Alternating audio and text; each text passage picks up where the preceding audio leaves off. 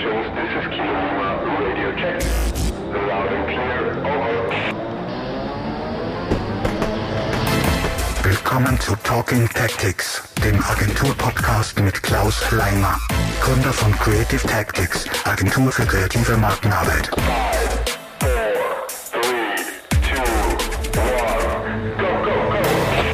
Herzlich willkommen zu einer neuen Folge Talking Tactics. Ähm, mir sitzt heute ein Gast gegenüber, mit dem ich schon viele Stunden mittlerweile gesprochen habe und viele Stunden davon hätte man eigentlich schon als Podcast bringen müssen, weil es für mich immer sehr inspirierend ist, äh, sehr informativ und weil ich da einfach recht viel rausziehen kann aus unseren Gespräche.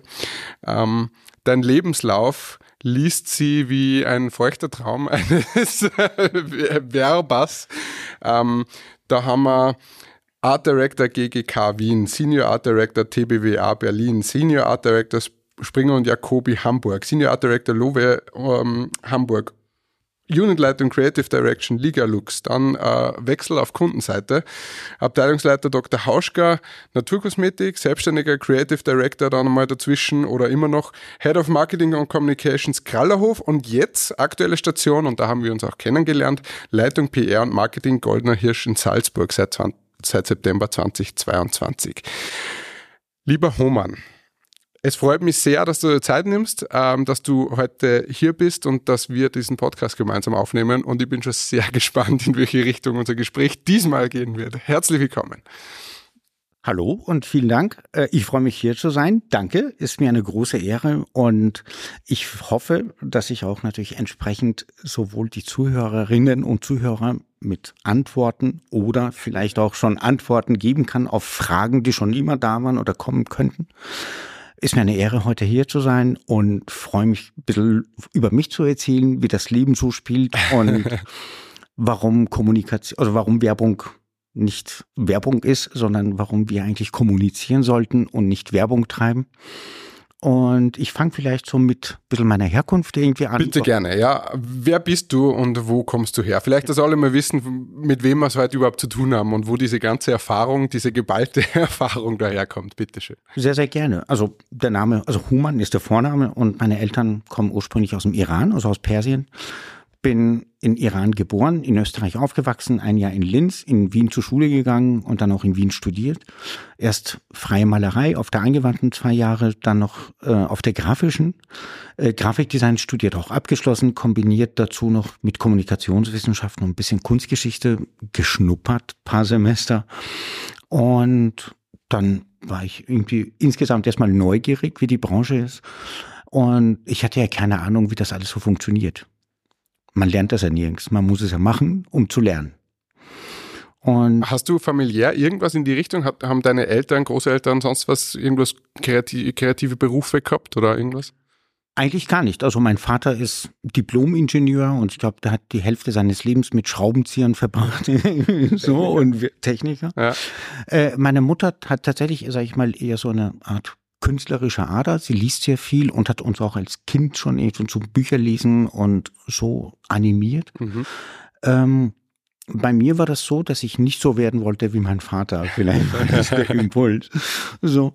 Und äh, mein Großvater, der mich bis heute begleitet, so, der hatte so eine philosophische Ader. Mhm. Und hatte so, heute sagt man Zitate und Quotes dazu, da hatte damals so Lebensweisheiten. Mhm.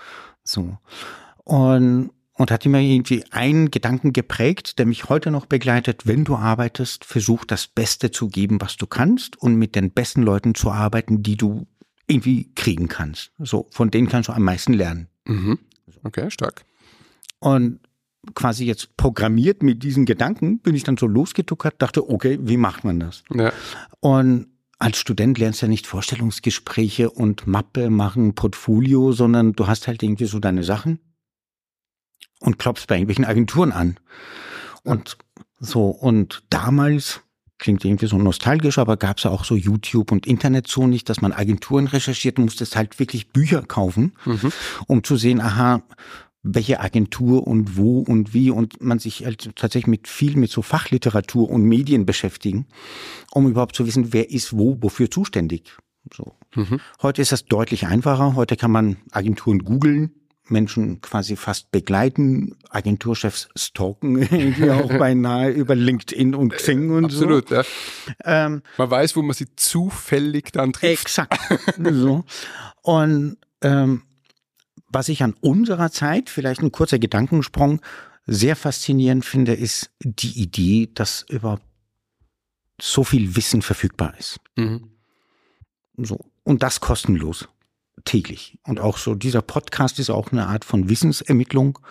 So. Und deshalb noch mehr dankbar, dass ich heute hier sein kann und sein darf. Und vielleicht zu meinen, sag ich mal, Arbeitsstationen. Mhm. Ich habe einen Gedanken tatsächlich. äh, früher hatte man eine Art, sag ich jetzt mal, einen Beruf oder Berufung. Mhm. Dann wurde daraus Laufbahn. Dann wurde es ein bisschen hektischer. Dann war man in so einer Laufbahn, sagte das Wort auch. Und dann wurde es Karriere, also Carrera, also Rennfahrer. Ja. Dann wurde es noch schneller.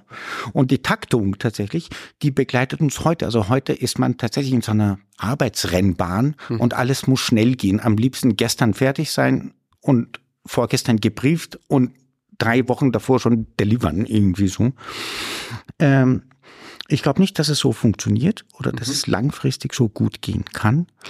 Ähm, und auch für alle, die jetzt gerade eventuell zuhören und sich am, sag ich jetzt mal, zum Berufsanfang befinden, gebt euch Zeit und schnuppert viel und probiert viele Agenturen aus, Büros, tauscht euch irgendwie aus und lasst euch auch originelle Bewerbungen einfallen und nicht das, was alle machen. Nicht nur E-Mail schicken, so an den Chef. Vielleicht macht ihr mal ein Transparent oder klebt ihr denen mal was Lustiges an die Tür oder macht ihr irgendwas, so, weil die Idee von Werbung ist ja aufzufallen.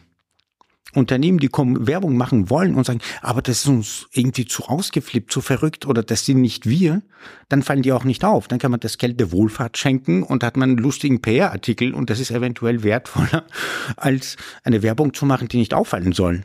Mhm. Das ist ja so. Ja. Und, so, und ich finde halt im Wort Werbung steht auch das Wort wer drinnen, also wer bin ich? Ja. Und Werbung, also im Sinne von Wettbewerb, ist auch nochmal das Wer drin, also mit wem habe ich es überhaupt zu tun, also der Wettbewerber. So. Und ich glaube, dass wir ständig immer in einem Wettbewerb sind. Mit allen möglichen Dingen, die wir selber gar nicht wahrnehmen. Vielleicht sehen uns andere als Wettbewerber, mhm. von denen wir gar nichts wissen oder die mit uns sich gar nicht so austauschen. So. Und deshalb versucht euch auch irgendwie frei zu machen, was andere über euch denken könnten, denken sollten, Menschen, weil Menschen immer denken, ob wir wollen oder nicht. Und ständig bewerten und beurteilen. Ob, und man tut es ja selber auch, genau. muss man ja ehrlich sein. Genau. Also mal ganz weg kriegt man es nicht. Genau, aber wenn man sich davon versucht, dessen Prozess zu befreien, was andere über mich denken könnten, ist ja das Denken der anderen. Mhm, mh. Ist ja nicht mein Denken. Mhm. so. Und andere leben ja auch nicht mein Leben. So. Und machen auch den Job nicht so, wie ich den Job eventuell machen würde oder machen werde oder überhaupt jetzt gerade mit meinem Wissen oder mit meinen Mitteln oder mit meinem Team exekutieren kann. Ja. So. Ich würde sagen oder behaupten, dass die schönste Zeit in der Kommunikation ist die Entwicklungsphase.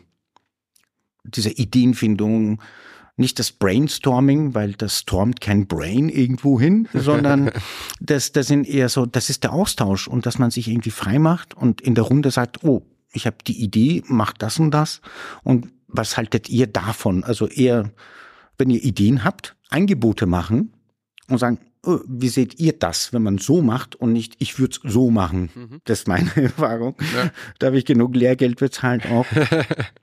so. Also hast du es früher so gemacht? Äh, früher gab es ja in dem Sinn ja auch nicht so viele Coaches und so viele Berater und so viele Online-Dingern, die man sich anschaut, auch im Sinne von Rhetorik und so, ja. sondern früher gab es wirklich ganz analog Bücher. Und ich habe halt irgendwie tonnenweise immer noch Bücher zu Hause. Falls sich jemand für Bücher interessiert, ich verschenke auch einige. so, weil die Wohnung zu klein ist. Und aber tatsächlich, und ich glaube, dass der nächste Punkt ist, sich Wissen anzueignen, seid neugierig. Und nicht, oh, das Thema ist zu blöd, das braucht jetzt gerade keiner, sondern alles, was ihr wisst, das kann euch keiner nehmen. Man kann es immer für irgendwas verbraten, verarbeiten oder irgendwo integrieren, weil alles, was wir tun, basierte auf unseren Erfahrungen. Niemand erfindet die Zukunft. Mhm. So, sondern wir sind so gut wie die vorhandene Technologie oder wie unser Know-how oder unsere, und das ist der nächste Punkt, Offenheit für andere. So, oder anderes Denken, andere Herangehensweisen, weil das deshalb finde ich auch Offenheit eine Tür, die offen ist, durch die kann man auch durchgehen. Aber eine geschlossene Tür, die lässt weder einen rein noch andere raus. Also deshalb bleibt man immer gefangen tatsächlich in seinem geschlossenen Gedankenkonstrukt und es, es fließt kein Austausch statt. Das ist so der andere Punkt. Und also ich, ich, ich mache mal kurz, ich, ja, ich grätsch mal kurz ja, rein. Bitte. Eine ja. Blutgrätsche mitten rein. Ähm, liebe Zuhörer, Zuhörer zu, liebe Zuhörer und Zuhörerinnen, also ich, ich glaube, ich habe vorhin nicht zu viel versprochen. Das ist genau das, was ich gemeint habe mit diesen Gesprächen. Ähm, du kommst von einer Weisheit in die nächste. Alle sind immer super spannend. Also ich finde, da war jetzt schon so viel drinnen, wo ich ganz viele Zwischenfragen jetzt schon hätte. Ähm, ich will das gar nicht irgendwie zu weit. Aber e-, eine Sache, die ich mir jetzt notiert habe, also das Thema Bewerbungen, ja. ähm, das schließt jetzt auch dann vielleicht gleich nochmal den Kreis zu deinem, zu deinem Lebenslauf. Aber ist was, was ich was ich genauso sehe wie du und ähm, habe ich mir vorher nie so Gedanken drüber gemacht. Und ich weiß nur, ich habe auch wie es jeder macht, ja, diese Massenbewerbungen rausgeschrieben. Ein Motivationsschreiben aufgesetzt, wo man ein paar Sachen geändert hat. Ja, ich finde ihr Projekt für so und so recht toll und bla, irgendwas. Äh, und, und dann hat man das irgendwie rausgeschickt und hat er gehofft, das meldet sie wer. Jetzt bin ich in der glücklichen Lage, dass ich auch Bewerbungen kriege. Und es ist tatsächlich oft erschreckend, wie langweilig Sachen geschrieben sind, wie langweilig diese Bewerbungen daherkommen. Und jetzt äh, bitte nicht falsch verstehen, bitte bewerbt euch weiter. Aber ich habe mir auch zur Aufgabe gemacht, darauf zu antworten. Also ich schreibe jeden Bewerber zurück und schreibe eben auch zu, danke für Ihre Bewerbung, aber bei diesem Motivationsschreiben, bla bla bla. Also irgendwie so. Und was du eben gesagt hast, das finde ich total spannend und das muss man sich echt nur mal zu, zu vor Augen führen. Das, was man vielleicht in der Schulzeit, also in der, nicht im Studium, sondern in der Schulzeit über Bewerbungen äh, gelernt hat, ich zumindest, wie ein Word-File auszusehen hat, die formalen Kriterien, das kriegt man ja erklärt. Scheißt auf die. Ja, das braucht da niemand in unserer Branche. Aber am Be herkommen, Banner, keine Ahnung, mir was aufs Auto kleben, was wieder runtergeht, was auch immer, ja. ähm, sau cool. Ja. Dann fällt man auf und dann ist man sicher immer gleich mal ganz vorne dabei und macht sich spannend. Ähm, das ist der eine Punkt. Und der andere Punkt, den ich notiert habe, diese Erfahrungen sammeln. Ja. Ähm, da triffst du bei mir ein bisschen einen Nerv, weil ich immer wieder ähm, ein bisschen hadere mit meinem äh, Werdegang, weil ich mich nach nicht ganz fünf Jahren im, in der Arbeitswelt, also drei Jahre Studium, dann fünf Jahre gearbeitet in drei verschiedenen Agenturen, ähm, habe ich mich selbstständig gemacht. Und rückblickend betrachtet würde ich behaupten, es war für mich der perfekte Zeitpunkt und für Creative Tactics war das gut und alles richtig, passt. Aber für mich persönlich wäre es besser gewesen, ich hätte nur ein bisschen länger gearbeitet. Und ich bin immer ganz, mh, hm, skeptisch ist das falsche Wort, weil es negativ ist, aber ich bin immer mal erstaunt über Leute, die sich aus dem Studium direkt selbstständig machen äh, und das dann recht gut geht, weil dann denke ich mir so, wow, Hut ab. Weil woher hat man dann gesehen, wo was gut ist oder schlecht ist? Und bei mir war tatsächlich die Agenturerfahrung der Grund, warum ich mich überhaupt selbstständig machen wollte, weil ich so viel gesehen habe, die, was mir nicht so gut gefallen hat und man gedacht habe, das wird man doch irgendwie anders machen können. So, so viel von meiner Seite dazu. Stich, dazu ja, ja dazu drei vielleicht, also es sind keine Antworten, sondern auch Beobachtungen von mir, warum manche Menschen sich früh selbstständig machen. Vielleicht haben die auch tatsächlich, sag ich jetzt mal, eher ein Business gehen, das sich dann irgendwann zu einer Zeit entfaltet. Aber das, der andere Punkt ist, wir wissen auch bei vielen Menschen, würde ich mal heute behaupten, nicht wie denn der wirtschaftliche Background ist. Wie können die sich selbstständig machen? Wie können die sich übers Wasser halten? Hm. Haben die einen Onkel, der eine Firma hat, ja, mit dem sie als Startkunden loslegen und der Großvater ist bei einem Verein, Wirtschaftskammer, sonst wie und so kommt dann zu Messe, Flyer, Roll-Ups, also so mit Kleinkram anfangen. Ja, ja.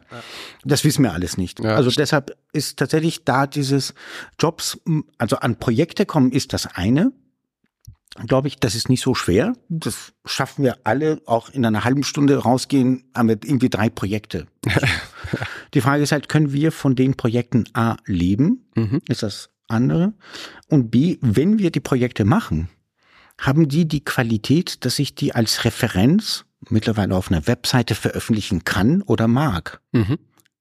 So, also verdiene ich ja. eigentlich mit dem Job nicht nur als Honorar, sondern verdiene ich mit dem Job langfristig als Referenz, als Herzeigeprojekt wirklich Geld. Ja. Der sagt, ich habe einen Job gemacht, mhm. war vielleicht nicht so top bezahlt, aber der Weg hat sich so gelohnt, ja. weil nicht nur die Marke, vielleicht war es auch ein Start-up, der man dann irgendwie zumindest in so einer, sag ich jetzt mal, Skalierungsphase begleitet hat, wo man dann immer noch sagen kann, oh, die haben wir damals betreut. Ja, ja, und, voll, ja. und der nächste Punkt ist, glaube ich, wovon ich zumindest sehr beeindruckt bin heute noch und ich glaube, dass bei allen ganz wichtig ist, ist auch über das, was man tut, auch sprechen zu können mhm. und darauf stolz sein. Egal was es ist, mhm. auch wenn es ein Joghurtbecher ist. Äh, so. Na, und ich, äh, es machen nicht alle irgendwie Werbung für Bentley und Aston Martin und was auch immer, so die großen Brands, weil die großen Marken waren auch mal klein, das vergisst man ja auch immer. Mhm. So. Sondern ich glaube, da steckt ganz viel Herzblut dahinter, ganz viele kluge Gedanken und tausend verschmissene Ideen, bis eines davon das Welt der tatsächlich Öffentlichkeit überhaupt erblickt. Ja. So. Und wir wissen auch gar nicht, was viele Medien machen. Also so keine Ahnung, ich will jetzt keine Marken in dem Sinn nennen, aber ein Textilhersteller wie Zara, die machen gar keine Werbung zum mhm. Beispiel. Mhm. Mhm. Die sind nirgendwo sichtbar, außer mhm. in ihren Shops. Mhm. Deren Strategie ist, wenn wir unsere Shops machen, sind wir dort, wo viele Menschen vorbeigehen, weil das Schaufenster ist unsere Werbung und die Preisstrategie. So.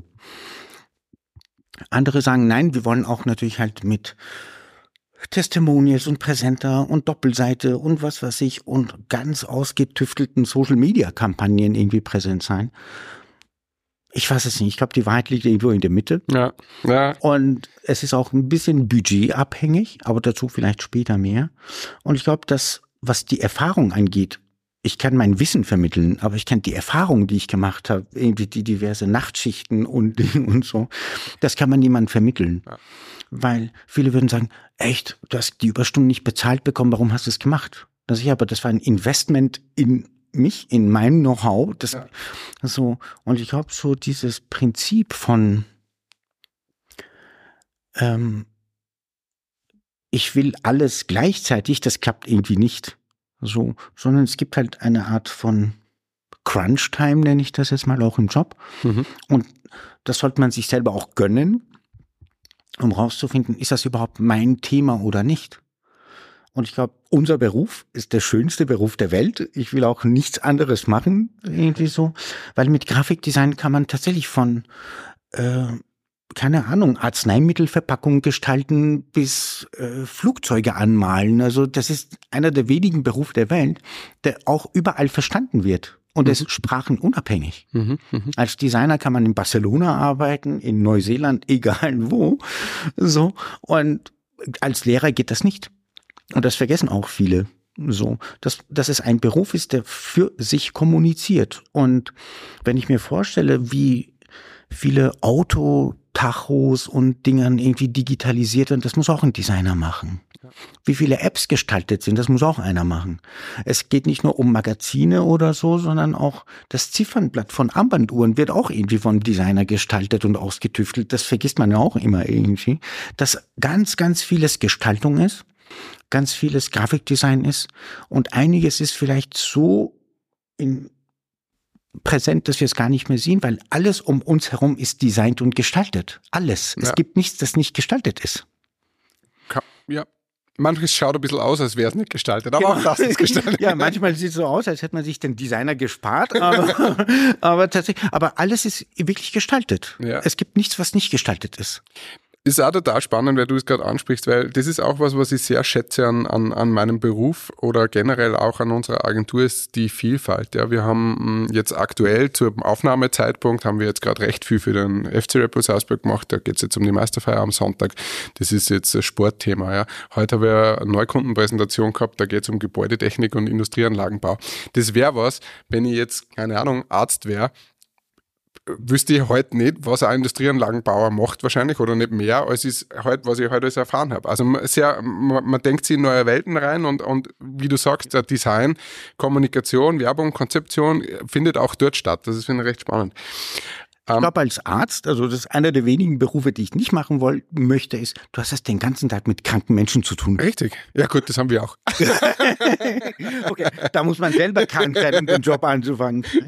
Und ich glaube, es gibt noch einen weiteren Aspekt tatsächlich an dem Beruf, was ich heute deutlich komplexer finde ist oder geworden ist, ist, dass man sich auch heute nicht nur mit Grafikdesign beschäftigen muss, sondern auch tatsächlich sich mit äh, unterschiedlichen Plattformen mit verschiedenen Formaten.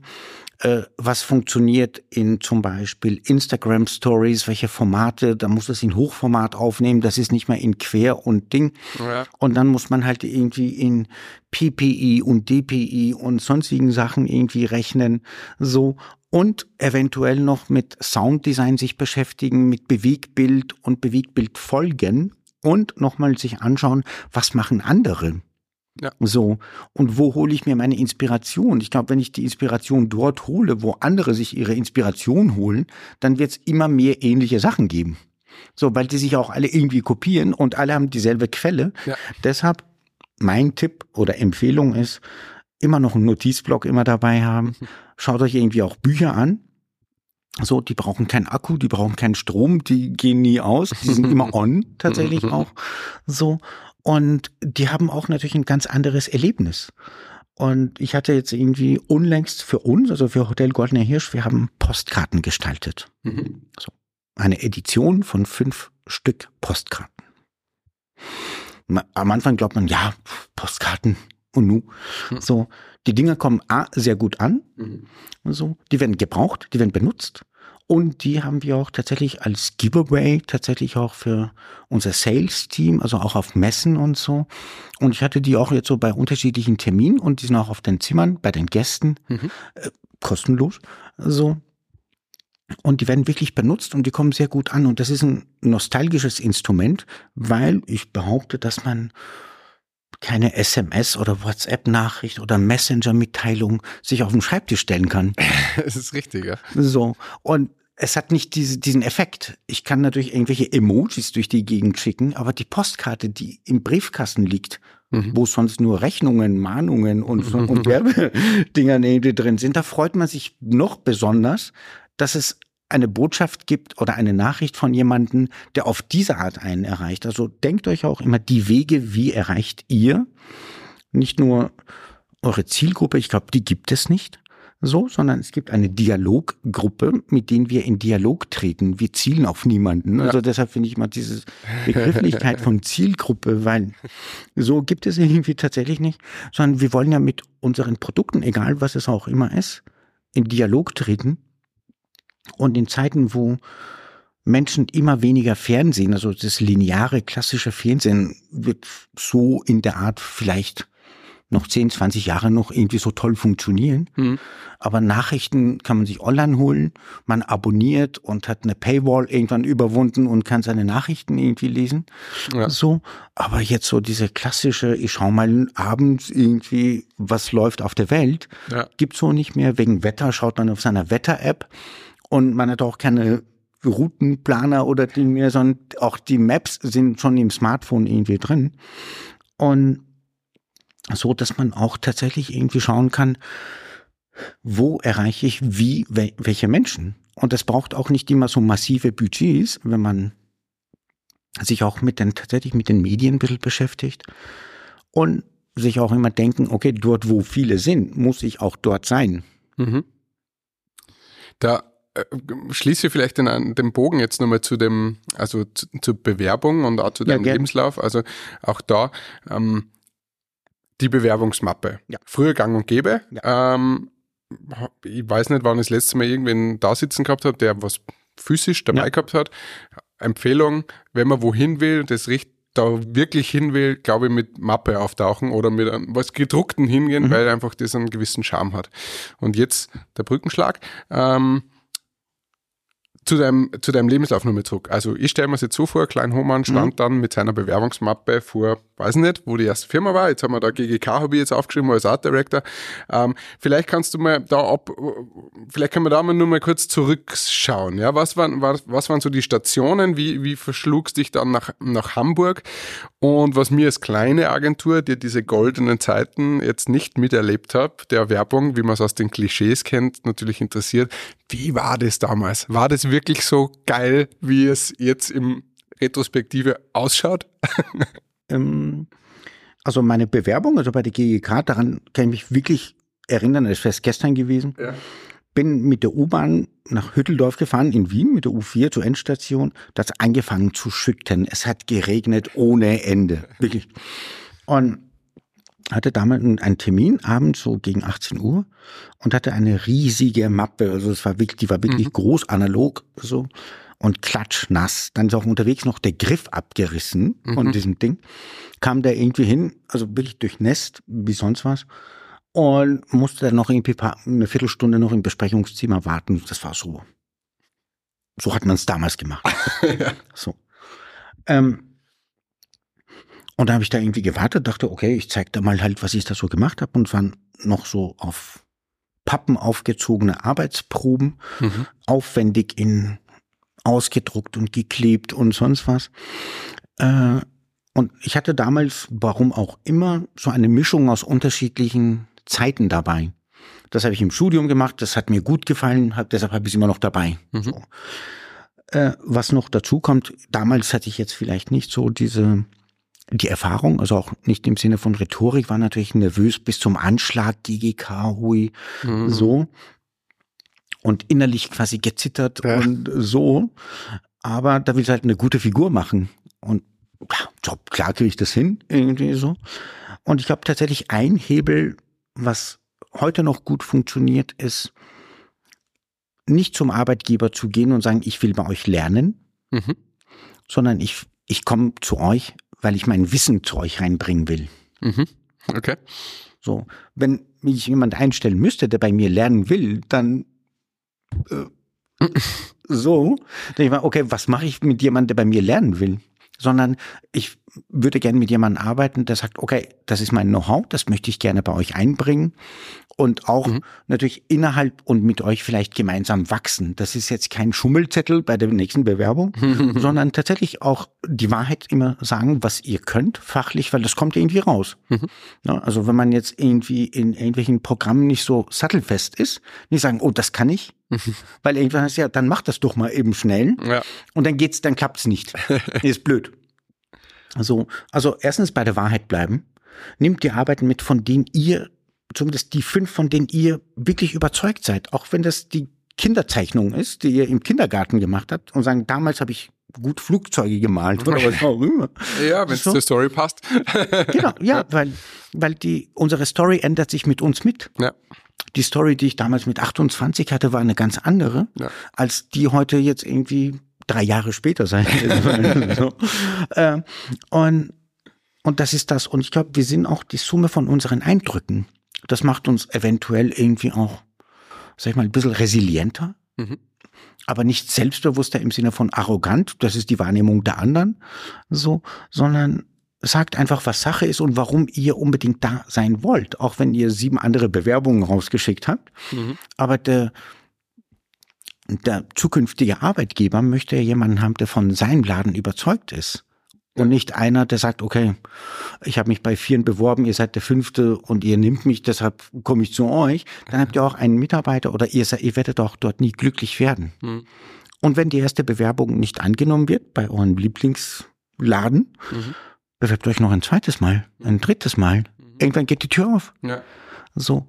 Und das ist, glaube ich, das, was viele halt irgendwie, wo viele resignieren oder halt nicht dahinter sind, zu sagen, okay, die eine Bewerbung vielleicht, es passiert auch, dass man zur falschen Zeit am falschen Ort ist. Ja, richtig. So.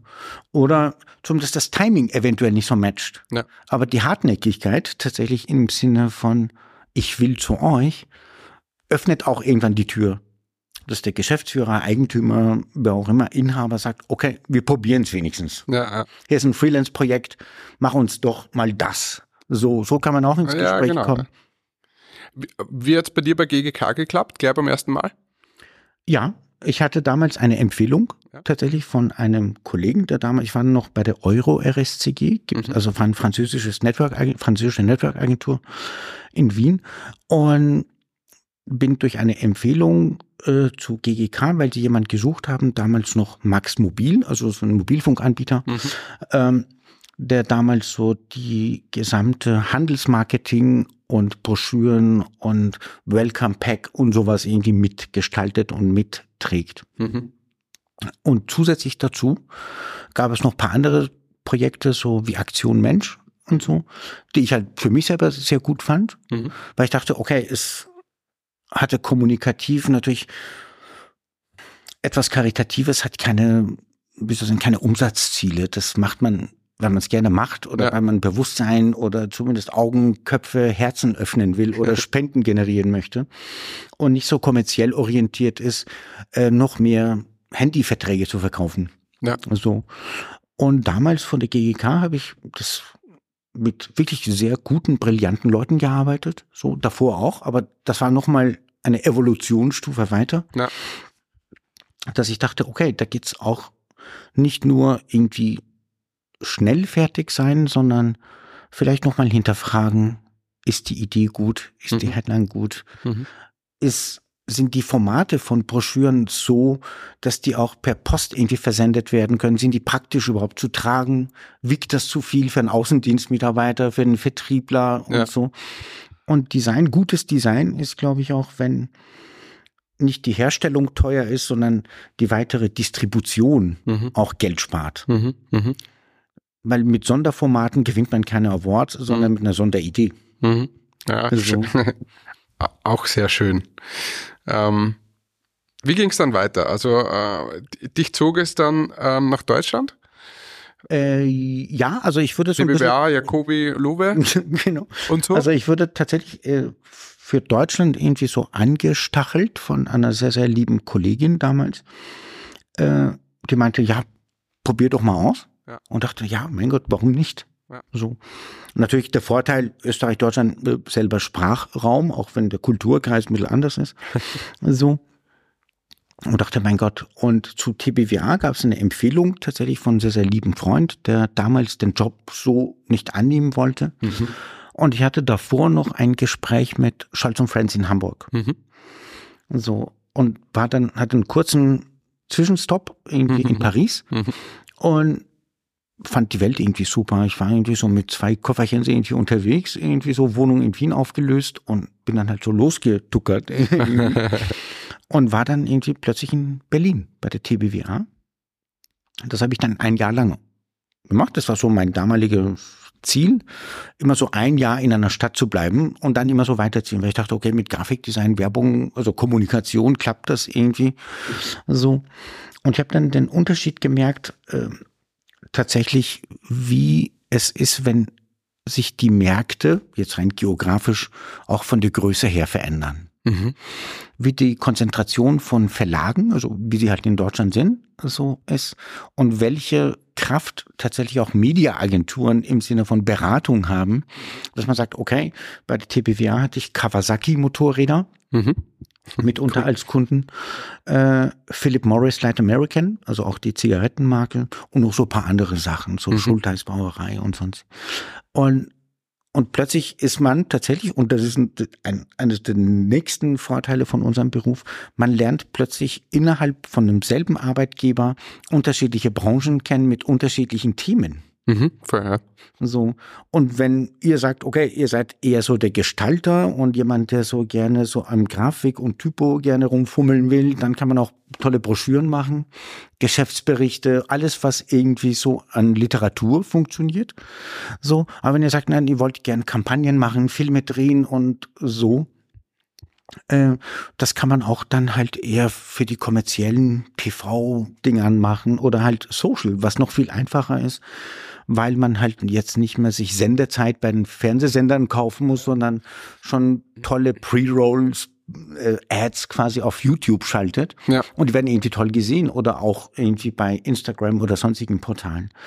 Und was noch dazu kommt, ist, ähm, ein größerer Markt gibt euch auch natürlich die Kraft, dass man in einem kleinen Markt adaptiert man vieles von den größeren Märkten. Mhm. Außer man ist in einem kleinen Markt beim spezialisierten Unternehmen, das es nur hier gibt, wie Almdudler zum Beispiel ja, oder ja, so. Ja.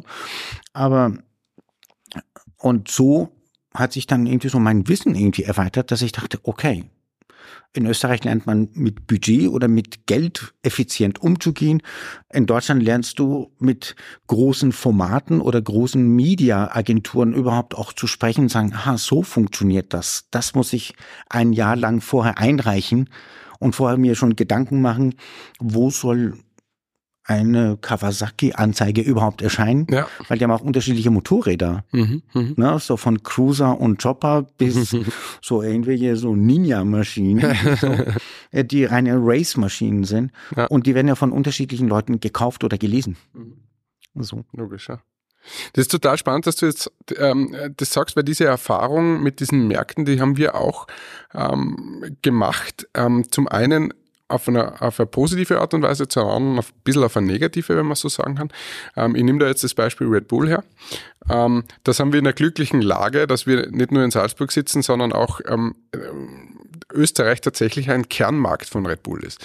Ähm, das heißt, obwohl Österreich jetzt so klein ist und natürlich wird versucht, in andere Ländern da, da jetzt nur ähm, äh, zu, zu expandieren und zu, zu erweitern, ja, gerade Nordamerika zum Beispiel.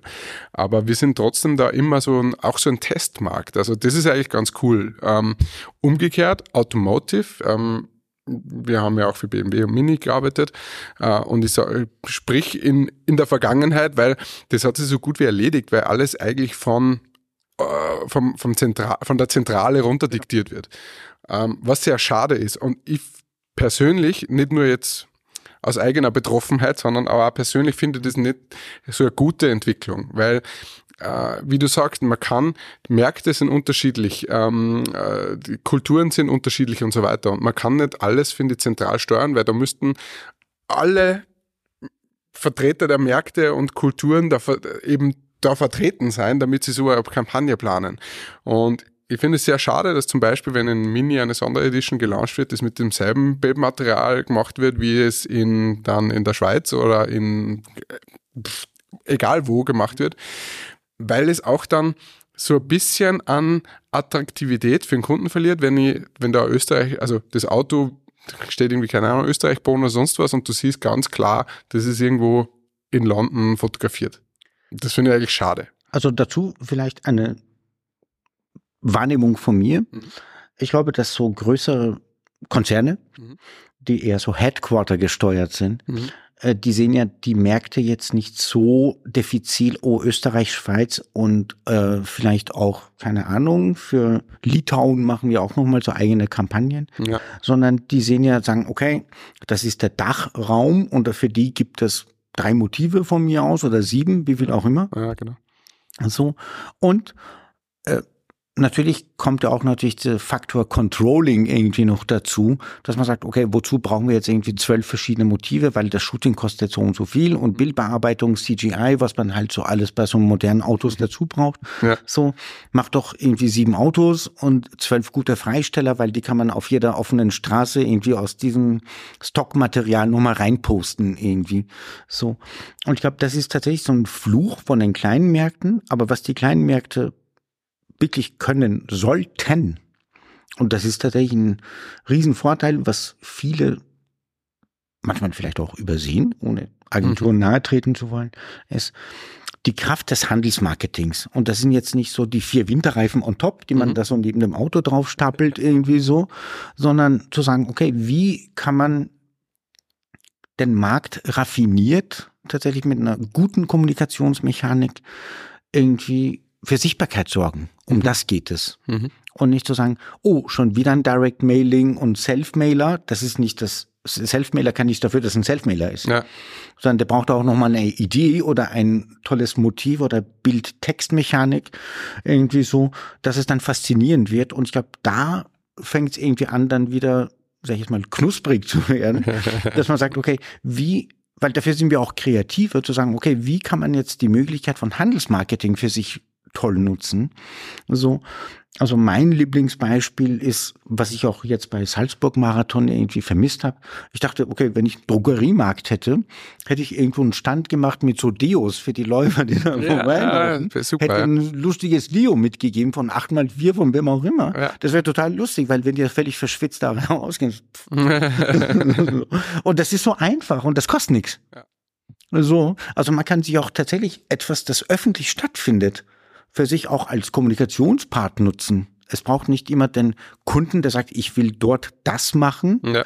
sondern unser Job ist auch den Auftraggeber, nicht Kunden, auch zu sagen, okay, es gibt neben deinen Gedanken noch einen Vorschlag von uns und das geht so. Ja. Was hältst du davon? Ne? Meine Mitarbeiter lachen jetzt, glaube ich, wenn sie es hören. Der, dieser, immer dieses, immer die Idee, die Idee und dann eben nur so, ja, das erlebbar machen, wenn so, ja, Deo, super Beispiel, ja, genau, genau so muss das sein. So wird Marke erlebbar und sympathisch und wahrscheinlich, wenn man 17 äh, City Lights auf der Strecke machen wird mit einem Deo drauf, das wird der Läufer nicht sehen. Aber wenn da irgendwer nachher Deo in die Hand drückt, das ist eine geile Idee. Ähm, sehr schön. Äh, Vielleicht nur mal kurz auf die Zeit ähm, jetzt äh, nur mal auf den Lebenslauf zurückspringen. Ähm, Hamburg oder generell diese, diese Agenturen, die ich vorher schon, wo ich schon Name-Dropping gemacht habe. Rückblickend betrachten, was würdest du sagen, war so das Spezielle? Vielleicht kannst du es auch mit jetzt so ein bisschen vergleichen. Also die Agenturen waren damals sehr groß, die Budgets waren teilweise, ich weiß nicht, ob es größer waren oder nicht, man hat sie wir denken halt, es war früher so. Äh, die Budgets waren. und, äh, und die Agenturen waren ja ich weiß nicht, es gibt ja diese ganzen Filme, nimm Madman als die Serie her. So stellen wir uns das, die es nicht miterlebt haben, ja vor. Du warst ein Madman. Okay, ja, vielleicht, so fast. Vielleicht, ja, oder wäre ich gern gewesen, so ein Don gewesen. Draper. Aber wie, wie war es denn damals? Aber Damals, das klingt jetzt so arg, Ja, es klingt ja, aber, so aber, nostalgisch. Aber, es ist doch schon, ja, was sind das ja? Also ich glaube auch, dass der Wandel auch nicht vor, vor der Kommunikationsbranche Halt macht. Ja. Und zwar aus aus meiner Sicht, ich würde sagen, das hat so drei Gründe. Mhm. Äh, bis vor Durchbruch des Internets und Internet hat sie ja nicht selbst erfunden, sondern Internet ist ja erstmal Infrastruktur. Mhm. Also ist eine so. Internet ist A grundsätzlich erstmal schneller geworden, also die Datentransferrate auf so. Dann sind die Endgeräte auch mit den Displays mit seit iPhone tatsächlich größer geworden, mhm. so dass man plötzlich auch Videos streamen könnte. So oder kann. Mhm. So. Das heißt, äh, zu den klassischen Fernsehformaten, also früher gab es irgendwie Film, Funk und Fernsehen, mhm. also Radio, mhm. so. Und das war's. Also jetzt von den großen Dingern. Ja. Und dann gab es halt irgendwie, sag mal, Firmen, die oder Agenturen von mir aus, die sich auf Dialogmarketing spezialisiert hatten, weil das halt sehr aufwendig ist. Mhm. Wenn man Mailing verschickt, Response-Elemente und Ding und Rückantwort und alles auswerten und so. Heute nennt man das Performance-Marketing. Mhm. So.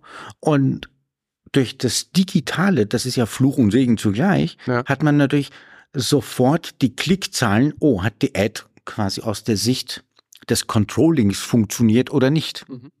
So. Das ist so das eine. Das andere ist, dass wir uns, und ich glaube, da nehme ich jetzt niemanden raus, wir auch deutlich weniger Zeitschriften kaufen oder konsumieren.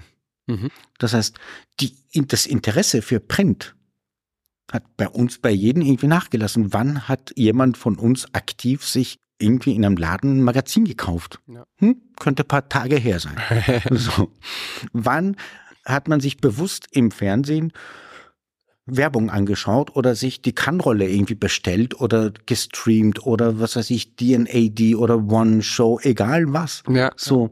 Das heißt, auch das ist irgendwie weniger geworden. Das heißt, äh, wir, die, die Medienvielfalt ist deutlich breiter geworden und was natürlich jetzt, was viele vergessen, ist, oder was vergessen nicht, also was meine Interpretation ist, dass Facebook oder halt auch Google oder halt so diese Giganten oder auch diese, die Tech-Giganten tatsächlich auch die raffinierten Werbemakler geworden sind. Mhm. Die verkaufen jetzt die Werbeflächen, was früher in JQ, in der Vogue und sonst wie auch eine gewisse Präsenz haben sollte. So. Und irgendwann war das, sag ich mal, sowas wie nicht kreativ oder nicht mehr hip, Werbeagentur zu sein. Man war dann kreativ, Consultant, irgendwas anderes. ja. So, waren dieselben Menschen, hatten aber einen anderen Job. Ja. So. Und so, und dann noch die Diversifizierung, weil der Designer musste dann auch sich mit Film auskennen, mit Schnitttechniken, mhm. mit auch an einem Operator sitzen und sagen, so stelle ich mir den Film vor. Mhm. Es ist natürlich viel einfacher, ein Shooting zu machen, zwölf tolle Motive entwickeln und sagen, das war der Job jetzt für dieses Jahr. Ich komme dann nächstes Jahr wieder, machen noch mal neue Motive. so. Und ähm, tatsächlich die Budgets, also die Durchdrängung, die Wiedererkennung von vielen Sachen gibt's auch nicht mehr. Wir haben irgendwie, sag ich mal, Tabakwerbeverbot. Mhm. So. Früher war jedes Formel 1 Auto mit riesen Marlboro, Camel, Lucky Strike, sonstigen Sachen, die sind weg. Mhm. So, Fußballstadien waren voll mit Zigarettenwerbung, das vergisst man ja auch. Die Bannerwerbung. Da haben aber die Spieler auch noch geraucht, wenn's Zumindest die Trainer. Ja, zumindest die Trainer, das stimmt. Ja. So. Und das ist auch das, was, was man tatsächlich vergisst, dass auch äh, viele Gesetze, obwohl die auch für die Gesundheit gut sind, ja. natürlich auch eine gewisse Sichtbarkeit minimieren, also an den großen Marken. So.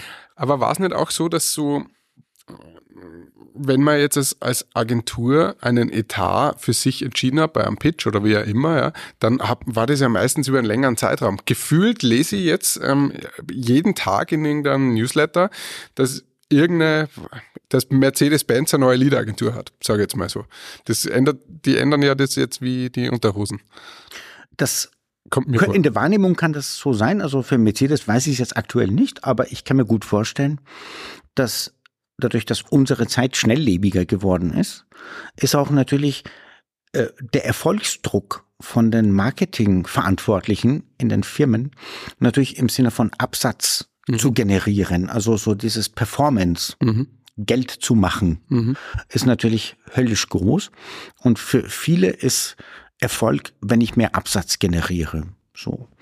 Meine These ist, es gibt nur zwei Unterscheidungsmerkmale für egal welches Produkt, könnt ihr drüber nachdenken, wenn ihr dann danach entweder du bist der Erfinder von etwas, wie ja. iPhone. Ja.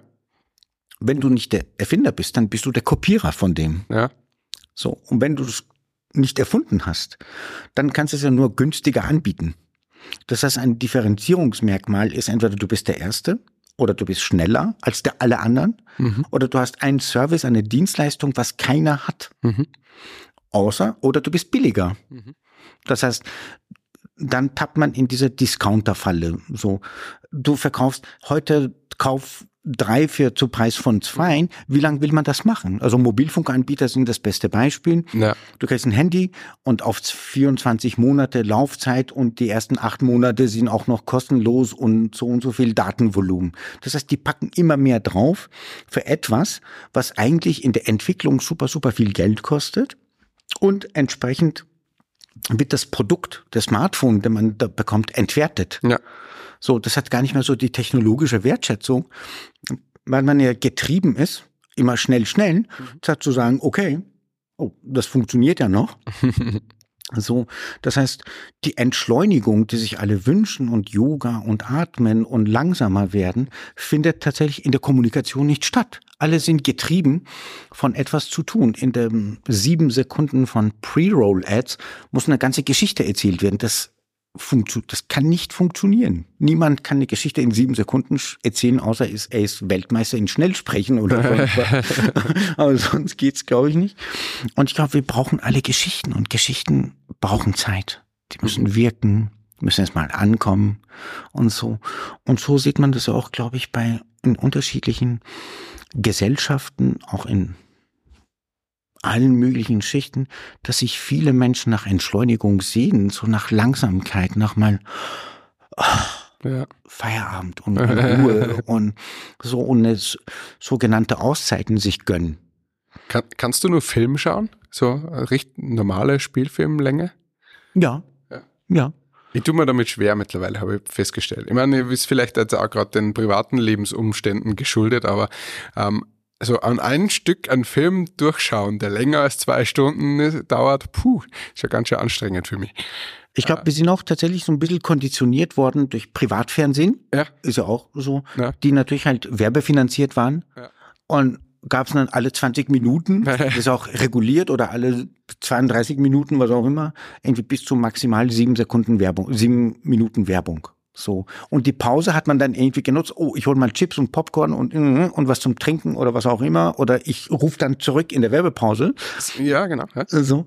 Und statt dann irgendwie zu sagen, okay, und in der Werbepause hat man dann weggeseppt und ist dann woanders hängen geblieben, eventuell auch noch. Ja, genau. Und war gedanklich aus dem einen raus und war dann, ah, das ist aber eine lustige Doku, irgendwie so, dann, so, und dann plötzlich ist es irgendwie ein bisschen später geworden, ja. abends. Also, und ich glaube, unsere, dieses Seppen ist auch ein, eine Art Folgeerscheinung von unserer Gesellschaft. Alle wollen sich so durchseppen. Firmen wollen sich durch Agenturen durchseppen. Ah, wie ist der? Was machen die? Hm, die, die waren nicht so gut, haben nicht so performt. ja. Du hast ja auch dann weiter gesappt, ja. War das auch, ähm, du, du bist dann auf Kundenseite mal gewechselt. Du hast die Agenturszene verlassen, bist dann auf Kundenseite gewechselt. Ja. War das, ähm, also ich weiß aus einem Vorgespräch ein bisschen, warum es so war, aber vielleicht auch nochmal für unsere Zuhörer und Zuhörerinnen, war das so ein bisschen der Grund, auch zu sagen, okay, liebe Werbebranche, danke, aber jetzt bin ich langsam durch mit euch. Ähm, Suche nach Entschleunigung oder war es das Gegenteil? Was war der Antrieb oder warum wolltest du da äh, wechseln? Also heute würde ich sagen, eine Mischung von ganz vielen Dingen. Ja. Äh, ich hatte das Glück, dass ich auch in Hamburg nochmal vier Jahre an, de, an zwei verschiedenen Akademien als Dozent arbeiten durfte. Mhm. Und die Arbeit mit den jungen Leuten, also mit Studenten, war nicht nur Inspiration, hat mich auch gechallenged, weil ich dachte, okay, die sind jetzt da und die wollen lernen. Und zwar nicht, wie es früher bei mir gewesen ist, sondern wie wird die Zukunft sein. Mhm.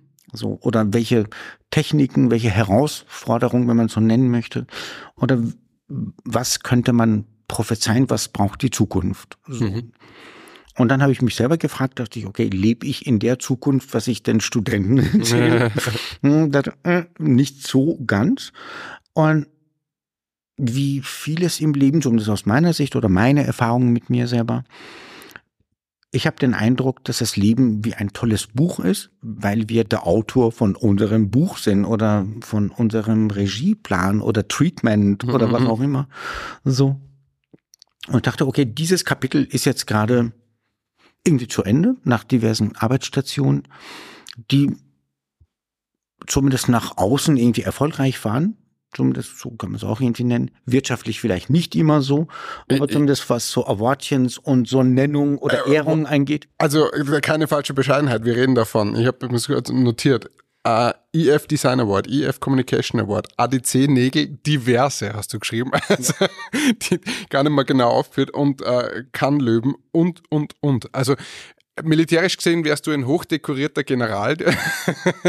äh, ja, aber das sind ja alles natürlich keine Einzelverdienste. Ich habe das ja nicht ja. alleine gemacht, sondern ich hatte ja auch das Glück, Privileg und auch irgendwie, sage ich jetzt mal, mehr Glück als Verstand, äh, mit wirklich tollen, begnadeten Leuten arbeiten zu können, aber auch mit auf Kundenseite Marketingleiter an meiner Seite zu haben und an unserer Seite ja. so, die auch vertraut haben, dass wir diese Dinge im Budgetier umsetzen können. Das heißt, es braucht viele Parameter, viel, das ist wie eine Perlenkette, mhm. die dann plötzlich sich von selbst aufreiht, ohne dass man sich anstrengen muss. Die Anstrengung kommt durch, glaube ich, heute würde ich sagen, Überzeugungskraft, mhm. versucht nicht zu verkaufen, oh, ich gehe da rein und ich verkaufe den das heute, um das geht's nicht, sondern auch der Marketingleiter hat Sorgen, Gedanken, Projekte und nicht nur eins, vielleicht auch mehrere, so. Und der will aber auch irgendwann mal brillieren und sagen, okay, das Leben ist nicht nur irgendwie, dass die Absatzmärkte Zahlen stimmen, sondern es gibt auch nochmal die lustigen, fröhlichen Projekte, aber auch die neuen Konstellationen. Bei diesem Projekt, sage ich jetzt mal, wo äh, ich glaube auch, dass die Strahlkraft von einer großen Marke auch natürlich die Awards erleichtert. Mhm. Wenn man, sag ich jetzt mal, mit dem Gerüstbauer um die Ecke irgendwo hingeht und das einreicht, nichts gegen Gerüstbauer, so, äh, könnte sein, dass es jetzt nicht so diesen Fame von, keine Ahnung, einer Lamborghini-Anzeige oder sowas irgendwie hat, weil die Marke per se schon so eine Strahlkraft mhm. hat. Und wir sind alle irgendwie Menschen und sagen, schau mal, die Lamp also so. Und natürlich die Agentur, die dahinter steckt. Mhm. Und die Agenturen oder das Unternehmen, das auch natürlich Geld für Wettbewerbe hat um sie überhaupt einzureichen, überhaupt die Wahrnehmung, dass das was Wichtiges ist. Mhm. Das kommt ja auch noch dazu. Viele machen das nicht. Also auch in Österreich beim CCA oder sonst wie Sachen. Wenn ihr Sachen habt, reicht die ein, egal wo, weil irgendwann wird's klappen.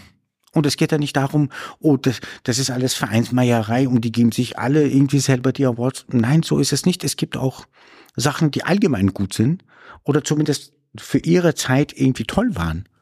Ne, also, weil die Ästhetik verändert sich, die Visualisierung verändern sich, die Bildsprache verändert sich, die Typografie verändert sich. Wir schreiben auch nicht mit derselben Typo wie vor zehn Jahren. Jetzt ist alles so serifenlos und eng stationiert und ich weiß nicht was. Und irgendwann war es halt irgendwie ein bisschen anders. Ja. Oder die Farbgebung. Jetzt ist alles so black and white und reduziert und minimal und was den Kuckuck was. irgendwie. Aber ich glaube. Reduziert bis auf die Austauschbarkeit. Genau. Und Reduktion äh, ich glaube, wir wollen auch mal was Opulentes sehen, mal etwas, das nicht reduziert daherkommt. Ich trinke mein Espresso auch nicht reduziert, sondern das soll auch Espresso sein. So. Und wenn wir von uns selber ausgehen, wenn wir ein Date oder was auch immer haben, der, der ist auch nicht reduziert. Man geht auch nicht minimal zum Date, sondern man will das Fulfillment irgendwie haben. Und ja, man muss ja auch selber denken, okay, der Mensch, der jetzt mein Werbemittel, Kommunikations Endprodukt sieht auf dem Citylight, der soll das Gefühl haben, oh, da hatte jemand wirklich Spaß dabei. Ja. Da ist ein lustiger Text wenigstens drauf. so, der auch natürlich andere anspricht. Und ich würde sagen, es gibt noch ein weiteres Thema. Es ist nicht das Produkt, das wir verkaufen, sondern der Mensch, der die Leistung nutzt, der ist der User, also der Products Product ist der Product. Irgendwie so. äh, der Gedanke ist nicht so ganz von mir. Ich habe das auch irgendwie so für mich so ein bisschen reinmoduliert. Irgendwie. Ja. Aber iPhone wäre auch nicht iPhone ohne diversen Apps. Ja. So. Und dadurch, dass das so vieles mit dem iPhone möglich ist mittlerweile, dass das Ding auch sagenhaft tolle Fotos macht und ich kann die Fotos auch innerhalb von allen Portalen mittlerweile verschicken. So, das feuert natürlich auch Instagram irgendwie an, weil das ist alles drin. Ich muss das nicht mehr konvertieren, irgendeine Speicherkarte in einen Laptop stecken und Ding, sondern es ist alles in einem. Ja. So. Ich will nur mal ganz kurz, wir sind ja bei den, das war glaube ich bei unserem allerersten Treffen, haben wir ja schon über das Thema Awards gesprochen. Mhm. Ähm, du kennst meine Einstellung dazu, glaube ich, ich bin, ich bin jetzt nicht der mega Award äh, Freund und Jäger, das trotzdem äh, spielen wir das Spiel oder spiele ich, sage jetzt mal das Spiel mit, weil ich weiß, meine Mitarbeitern bedeutet was, die äh, finden das gut. Manche Kunden finden es auch gut, manche nicht. Ähm, und vor allem aber, sage ich ganz ehrlich raus, es ist natürlich für, für den, ich sage jetzt mal, für den, für den andere Leute draußen, die nicht aus der Branche sind, die finden es gut. Und das habe ich für mich akzeptiert und jetzt machen wir da mit. Jetzt habe ich die andere Seite auch mal erleben dürfen. Ich war eingeladen oder ja, habe die Ehre gehabt, äh, als Juror bei so einem Award dabei zu sein.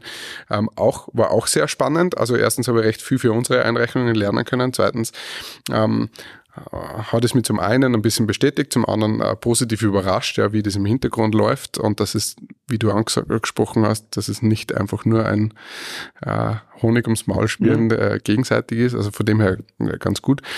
Ähm, jetzt kann ich mir aber noch an eine Geschichte erinnern, wie du, ich glaube, es war der, der, der Kann-Löwe oder mhm. sowas, wie du den damals äh, gewonnen hast und das war ja für, also mit dem mit dem Team, Team ja, für einem, das Projekt. Und das war für dich ja schon so ein so ein Life-Goal. Ja? So hast du es mir erzählt. Und dann war aber nachdem so ein bisschen, wenn ich das so sagen darf, auch so ein bisschen eine Lehre da. Und ich glaube, das ist ungefähr so die Zeit gewesen, wo du dann auch gewechselt hast, oder? Genau. Ja? Ähm, Vielleicht magst du mal da ganz kurz das umreißen, wie das war. äh, es ging um ein Projekt für Mercedes-Benz, und zwar ein Direct Marketing Büchlein, sage ich jetzt mal. Und ähm, Idee war so, ähm, zu sagen, okay, die Leidenschaft für die Marke Mercedes-Benz. So. Gedanke war damals mit dem Team von ganz, ganz tollen Leuten, äh, so, äh, die Leidenschaft für ein Produkt kann man nicht von dem Erbauer oder Erzeuger, sondern von dem Käufer am besten hören. Jemand, der sich ein Produkt kauft, mhm. egal was es ist, mhm. hat eine Leidenschaft dafür, so oder für die Marke zumindest. Und Gedanke war, okay, wie kommen wir zu ganz vielen verschiedenen Menschen, die sich für Mercedes-Benz interessieren? Äh, Flickr, quasi die Mutter aller Social-Media-Portale irgendwie so. Ja, also heute fast vergessen oder ist fast irgendwie antik oder gibt's noch. Ich habe selber noch diverse Sachen da noch drauf. Ja. Äh, kann ich auch nur empfehlen. Äh, so. Ähm, und haben eine Umfrage gestartet, tatsächlich bei den Menschen, die über Flickr damals sich oder ihr Auto oder ihr Mercedes-Benz fotografiert hatten. Mhm. Und in dem Fall war das das erste Produkt von einem quasi die Mischung aus Social Media mhm. Und in ein Printprodukt zu verschmelzen mhm. und sagen, okay, das ist ein authentisches, echtes Buch mhm. und was beim Buch natürlich dazu kommt, gibt's halt irgendwie Text. Und bei dem Text gab es irgendwie eine Mindestmenge, das mussten die auch nochmal liefern, und eine Maximalmenge an Text, damit das Layout irgendwie gleich ist. Mhm. So. Und das Design wurde dann tatsächlich, und das Buch hat ein quadratisches Format, wie ein Pixel, ist auch quadratisch, also so eine konzeptionelle Idee nochmal in das Format nochmal so rein gequetscht. so. Und alles hat einen Grund. Alles hat einen Grund, ja. genau. Und ich glaube, dass dadurch, dass es alles einen Grund hat, bekommt es auch einen Beweggrund, mhm. warum uns das bewegt, warum das den Auftraggeber bewegen soll. Dazu kommt dann, irgendwann hatte ich zu der Zeit auch meine Leidenschaft für Sprache irgendwie, dass ich dachte, okay, Grund, Beweggrund, Bewegung, Auto, Mobilität, so. Und auch so Pixel, Buch, also so, so das Arbeitstitel irgendwie mhm. auch, soweit ich mich erinnern kann, ist ja auch ein paar Tage her. Mhm. So.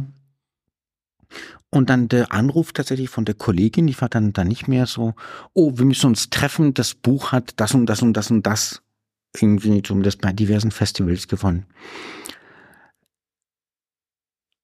Ich mag Wiederholungen so im Leben nicht so gerne. Ich dachte, okay, das äh, ist wie so ein Navi. Sie haben ihr Ziel jetzt erreicht. okay schön. Und wohin geht's jetzt dann?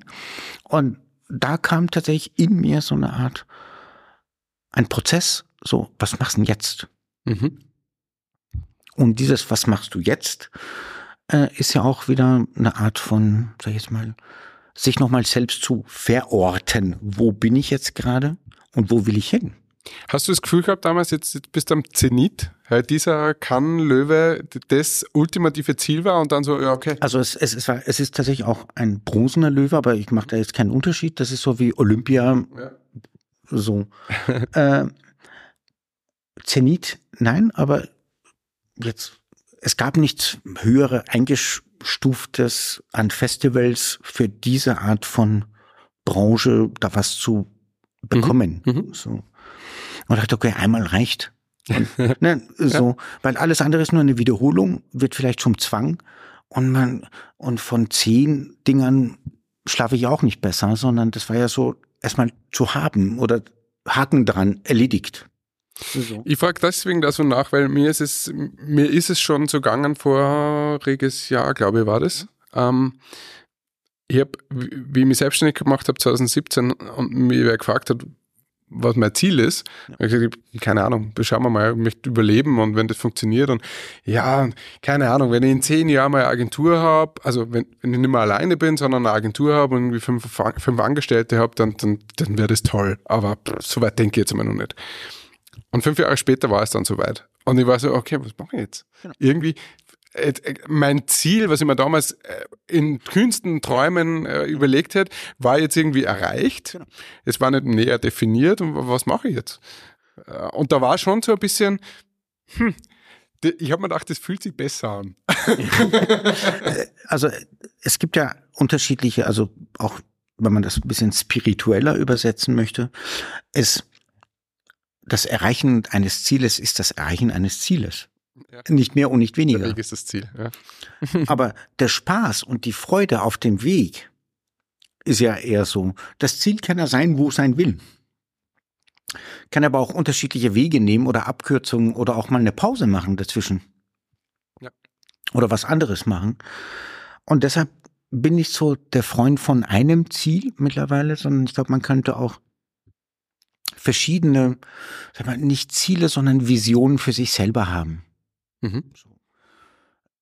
Und das hat jetzt gar nicht mit dem Alter zu tun, sondern ich glaube, dass es mein Wunsch für mich selber ist, erstmal gut zu mir selber zu sein.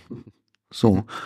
Und ein Ziel, das dann irgendwie in Stress ausartet, dass man nachts deshalb nicht schlafen kann und in was auch immer, das ist nicht die Idee eines Zieles, weil das Ziel kann ja nichts dafür, dass es ein Ziel ist und dass wir uns das Ding als Ziel ausgesucht haben. So, sondern äh, ich glaube, der Weg ist und hat man auch vorhin irgendwie vielleicht eingangs irgendwie besprochen. Ich glaube, dass die Idee vom Leben sollte überhaupt Lebensfreude sein. Das Leben sollte uns Freude machen. Und wenn der Job vorbei ist, dann sollen wir auch Feierabend machen. Das Wort sagt das schon irgendwie. Und es ist alles so da und wir vergessen das, gehen dann irgendwie hektisch nach Hause, lesen noch im Bus noch drei E-Mails und schimpfen und kommen morgens dann früher ins Büro. Und dann, ich habe das alles gemacht, empfehle ich nicht mehr. Ich mache es jetzt. So, so. Nein, aber auch das ist ein Prozess, weil als ich es damals so gemacht habe und jemand, der mir gesagt hat, oh, cool down, komm mal runter. Also, nein, ich muss. Es ist wirklich so. Ja. Und ich glaube, das ist auch ein, ein ganz, ganz grandioser Prozess, das an sich selber zu merken. Und zwar, dass es nicht älter werden. Ich bin, würde ich sagen, äh, probier halt tausend Dinge irgendwie aus. Äh, drei klappen, 900 nicht. Und das interessiert aber niemanden. und ich glaube, das, was wir als Erfolg sehen, wie das Wort auch irgendwie sagt, es ist die Folge von etwas. Mhm. So. Und ich mag diesen Gedanken von Ursache und Wirkung irgendwie noch viel lieber, wenn man das, was ich heute erlebe, ist die, wie soll ich sagen, die Wirkung von Ursachen, die ich irgendwann mal gesetzt habe. So. Und wie wir damit umgehen. Und wenn ich sage, okay, wie will ich in Zukunft wirken, dann kann ich mich auch ganz anders aufstellen. Und wenn ich sage, okay, also jetzt vielleicht was Privates, bin jetzt frisch nach Salzburg gezogen und kann ich sagen, oh, Salzburg ist schlecht, weil ich hier keine Freunde habe. Salzburg kann ja nichts dafür, dass ich neu hier eingezogen bin. So, sondern da geht es eher um mich herum, wie schnell finde ich ein soziales Umfeld, das mir gefällt. Restaurants, Cafés, Bars, Ausstellungen, Kunst, Fotografen, Verlage, heute hier zu sein und so. Nein, das ist auch, das sind ja alles Folgen, das ist auch ein Erfolg. Folgen von ein Tun, von Dialog suchen, von in Austausch gehen, in eine Art von Beziehung, also im Sinne von die Anziehungskraft von anderen auch nutzen und selber auch was dazugeben. Und so entsteht die Dialog. Es klingt so simpel und so ist es auch. Und so sollte auch, glaube ich, Kommunikation sein. Und vielleicht nochmal zurück zum Vorstellungsgespräch oder Bewerbung. äh, macht euch attraktiv. Ihr seid das Produkt, das ihr verkauft, nicht euer Portfolio.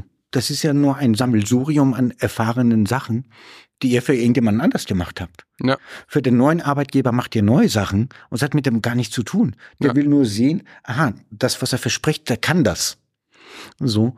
Und es gibt ja auch natürlich Unternehmen, die sagen, Portfolio will ich jetzt gar nicht sehen, sondern will wissen, ist der als Mensch überhaupt sozial verträglich? Ist er kompatibel mit dem Team? Oder ist es irgendwie einer, der ausflippt und cholerisch irgendwie durch die Gegend schreit und, äh, und so mit Laptops irgendwie um sich herum schmeißt? Warst du das früher mal? Warst du so der Creative Director, der geschrien hat auch mal? Ich kann mir das nicht vorstellen, aber warst du das mal? Ganz ehrlich. Also geschrien, also vielleicht äh, aus Ohnmacht wütend, sagen wir okay. so. Also heute würde ich es so nennen. äh, so, weil ich dachte, okay, es geht anders, aber das ist so, wenn man die Musik laut hören will und der Lautsprecher kann es nicht. Oder der Verstärker nicht gut genug. Und dann drehst du irgendwie an den Regler und wird aber nicht lauter. So. Und denkst, ach, jetzt wird es aber so. Und ich glaube, auch danke für die Frage auch. Erzwingen kann man es nicht. Man kann nur mit den Leuten, mit dem Team, mit denen, was man hat, das Beste draus machen. Und wenn man sieht, oh, das geht aber nicht, vielleicht gibt es irgendwie einen Coach, einen Berater, eine Reise, ein Ausflug, vielleicht mal drei Tage freigeben den Leuten, äh, vielleicht mal einen Masseur ins Büro einladen, was was denn ich? So, halt auch Dinge machen, was die Leute auch tatsächlich auch aus ihrem Alltagstrott so ein bisschen rausbringt. Vielleicht auch mal beim Caterer anrufen und sagen, okay, man sagt den Mitarbeitern nicht und kommt einer rein und macht ein bombastisches Frühstück. Kostet nicht die Welt, das werden die Leute aber nie vergessen. So. Und immer so, ja, im Büro ist das und jenes verboten und alle sitzen mit Kopfhörern im Büro. Was für ein Dialog habt ihr denn miteinander? ja, wirklich. Na, also so, und dann wundern sich ja alle, sind ausgemergelt am Augenringe und sonst wie. So. Und ich glaube, das überarbeitet Aussehen ist nicht die Idee von leidenschaftlichem Beruf zu sein. Jemand, der seinen Job gerne macht, sieht auch gesund aus und ist fröhlich und lacht mehr. So ist eine These. so. Dann bist du, dann machst du deinen Job sehr gerne, oder? Ich liebe Weil es. Du siehst gesund aus, du lachst viel. Ich war nicht immer so. ich bin mal im Büro tatsächlich zusammengeklappt auch. Äh, hatte halt irgendwie wirklich wenig geschlafen und dachte, ohne mich läuft der Laden nicht. Ja. Ähm, passiert. Und so. ähm, und ich glaube, dass nicht an, wir sind alle ersetzbar. Nein, sind wir nicht. Weil die Persönlichkeit kann man nicht ersetzen, die Fachkraft schon. Aha, okay, ja. Guter Punkt. ja, also jemand, der lustig ist, auch, man braucht im ein Unternehmensgefüge auch einen lustigen, einen Joker. Und nicht alle so ein Haufen von besessenen Freaks, so, sondern es sind, und wenn die Persönlichkeitsstruktur, die Eigenschaften von jedem, jeder hat was Gutes. So, wenn das ein bisschen rauskommt, dieser, dieser Zauber von so, dann entstehen ja auch die guten, weil dann vertrauen die Leute. Dann, deshalb gibt's halt irgendwie, keine Ahnung, bei Google auch einen Basketballplatz irgendwie mitten im Büro und okay. so. Und zwar nicht, weil die, weil das irgendwie so die Menschen manipulieren wollen, die sagen, okay, das ist deren Lebenszeit, sondern die auch mal da hier so ein bisschen rumtun. Die arbeiten eh, die müssen eh fertig werden. Die haben auch alle sogenannte, ich mag das Wort Deadline nicht, weil da keiner stirbt an dem Tag. aber so. Ja, weil sonst wäre es blöd bei allen Deadlines und wird es keine Agenturen mehr geben, wenn alle tot und so. Äh, und das halt wie die Zielgruppe auch. Und deshalb, man kann auch mal so diese Begrifflichkeiten hinterfragen, sagen, es ist keine Deadline, sondern es ist eine Abgabe mhm. von einer Aufgabe, ja. also ich habe eine Begabung, dass ich auch eine Aufgabe erledige, dann wird es plötzlich schön. Ja. Und das ist so einfach und das braucht, glaube ich, ein bisschen Zeit. Eine Art von Entspannung, also die Spannung rausnehmen und sagen, okay, what's next? Und ich vermute, dass auch bei uns, also ich bin ja auch immer noch selber Bewerber, sowohl im privaten, aber auch im beruflichen irgendwie so. Ja, weil ich glaube nicht, dass es den Job fürs, fürs Leben gibt. Mhm. Der Job verändert sich mit uns und wir verändern uns mit dem Job. Und plötzlich ist die Aufgabe, irgendwann hat das ein Ende. So, was ich mir jetzt gerade nicht vorstellen kann, auch nicht wünsche, aber irgendwann passierten Dinge so. Und, und dem sollte man auch tatsächlich gegenüber offen sein, so zu sagen, okay, und vielleicht ändert sich der Arbeitgeber. Und vielleicht will der Betreiber, der Eigentümer, Inhaber auch den Job nicht mehr machen ja. und löst den Laden auf. Auch das gibt es. Ja. So. Und deshalb finde ich, man sollte immer auf der Hut sein, das eigene Portfolio immer wieder auffrischen weil dann ist es auch frisch. Dann setzt, sitzt man nicht drei Wochen schwitzend irgendwo und muss sich aus alten PDFs und Speicherkarten die Sachen irgendwie runterziehen. So, sondern einfach ein, eine einfache Webseite machen, einfach auf, von mir aus auf Flickr ein Portfolio online stellen, das man immer wieder pflegt. So. Und eine Absolut. Empfehlung zur Bewerbung habe ich noch. Ja. Ähm, nutzt zum Beispiel ein Instagram-Feed für euch selber als Portfolio. Mhm. Postet einfach eure Sachen, die ihr frisch gemacht habt. Natürlich mit Klärung der Nutzungsrechte bei Models und Releases tatsächlich, dass ihr die Sachen gemacht habt. So. Dann ist das immer online, bis Instagram pleite geht, dann ist das eh weg. Aber solange das Ding da ist, so, weil Instagram suchen mittlerweile viele wie Google, die schauen sich Firmen auf Instagram mittlerweile an oder mhm. auf Facebook oder sonst wie. Und ich glaube, das wird sich auch extrem verändern, dass wir ein Haufen Suchende sind, die sich auf unterschiedlichen Portalen Dinge suchen. So. Und deshalb ist die Frage, was sucht der Marketingleiter der Zukunft? Was sucht der Bewerber? Ihr sucht auch natürlich einen Arbeitgeber, der zu euch passt. Und seid ihr passend für den Arbeitgeber? Um, de, um den geht's ja auch. Will der das? Ja. Und ich vermute aus aktuellen Erfahrungen, also von den letzten, sag ich mal, fünf, sieben Jahren, ähm, die meisten Unternehmen wünschen sich einen Generalisten, der aber auch irgendwie spezialisiert ist auf zwei, drei Sachen. Ja. Der kann zumindest irgendwie gut in, von mir aus, InDesign Layouts basteln. Hm. Zumindest so grobe. Muss mhm. jetzt kein Buch zu Ende formatieren, irgendwie so. Äh, kann in Photoshop zumindest drei Freistelle auf die Schnelle irgendwie machen und so drei Farbgradings. Muss nicht in Lightroom-Ding irgendwie sein. Mhm. So. Und vielleicht noch mal irgendwie ein iMovie, noch ein kurzes Clipchen so zusammen tackern. Ja. Und das reicht schon. Mehr muss man nicht. So. Und äh, freundet euch, ist eine Empfehlung, mit Technologie irgendwie an, weil die wird sich immer weiterentwickeln, ob ich will oder nicht. Ja. Die wird voranschreiten, die Formate werden sich ändern von kein Mensch benutzt jetzt heute DVDs oder irgendwelche Datenträger. Nein, ich meine, wie viele Tonnen an DVDs liegen irgendwo rum oder wurden verschrottet? So, jetzt ist alles in der Cloud. Keiner weiß, gibt's die Clouds in zehn Jahren? Weiß man nicht. Wird's Amazon in 30 Jahren geben? Wir wissen es alle nicht. Nein, wirklich, ist total spekulativ. So, aber die Technologie wird's immer geben. Irgend, irgendjemand wird etwas machen, bei dem wir Daten speichern werden und die Daten auch physisch halten ein kleines Büchlein machen. Und wenn ihr euch bewerben geht, lässt, auch wenn es eine Postkarte ist, irgendwas dort bei dem Menschen, bei dem ihr wart. Ja. Und nicht, oh, hier ist ein QR-Code, kannst du einscannen. das will niemand. So. Und auch bei Kundengesprächen, wenn jemand hier sich frisch selbstständig machen will oder selbstständig ist, lässt ein kleines Büchlein dort. Lässt irgendwas da, was die Leute gerne mögen. Mhm. Irgendwas auch ein lustiges Foto von euch in einem Bilderrahmen. so, nein, warum nicht? Das klingt immer so lustig, das kostet nichts. Und macht irgendwie fast unsterblich, weil das macht sonst keiner. Definitiv, ja. Genauso wie sonst auch keiner ständig äh, Hacks von Porsches oder Ducky postet, was ja. du sehr gern machst. Vielleicht äh, das ganz kurz abschließend, das, äh, das war bei uns im letzten Gespräch. Und also äh, hackig, schreibt der Hohmann immer, und es ist meistens ein Hack von, von, von einem Porsche oder von irgendeinem anderen Auto. Ähm, und Ducking, das ist so dein Thema. Und diese zwei Themen hast du für dich auf Instagram besetzt. Und das finde ich sehr spannend. Warum? Magst du mal, magst du kurz Gern. erzählen, warum und warum das jeder andere auch machen sollte? Also insgesamt sind ich ergänze, sind insgesamt vier Themen tatsächlich. Ah, okay. Also ich mag Street Art, also Graffitis irgendwie ganz gerne und auch so Tattoos und so. Bin selber nicht tätowiert, aber so, aber Street Art mag ich gerne, weil das ist die günstigste Art und Weise, Kunst im öffentlichen Raum überhaupt zu konsumieren. Das vergessen wir auch. Irgendjemand stellt sich hin und malt irgendwas an irgendwo oder taggt irgendwas. So. Und dann habe ich mich gefragt, warum machen die das?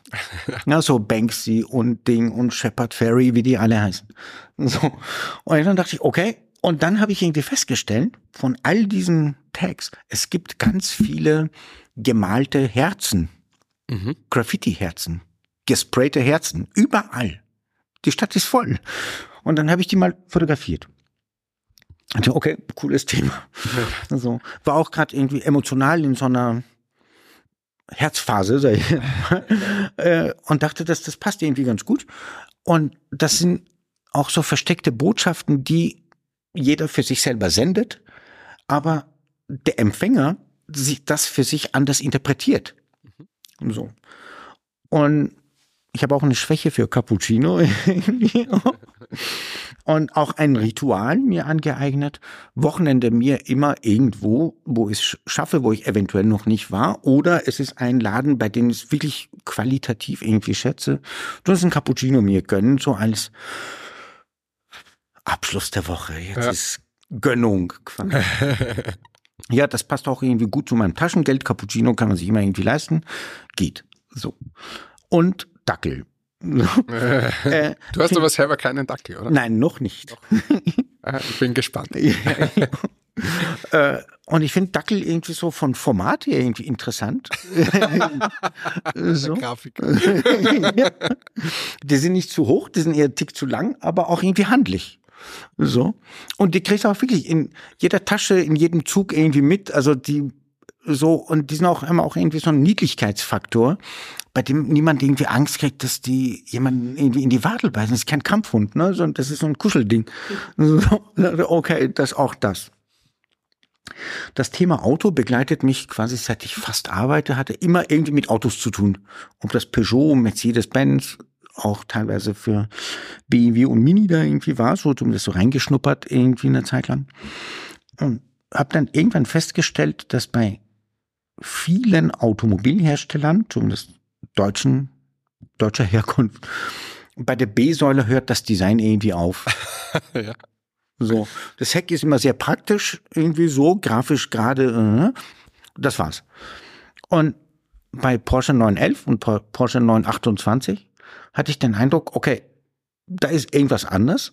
Das hat irgendwie was Ikonisches, ja. weil kein Designer der Welt traut sich diesen Form anzutouchen. Die, das wird immer irgendwie anders, das erfindet sich immer wieder neu.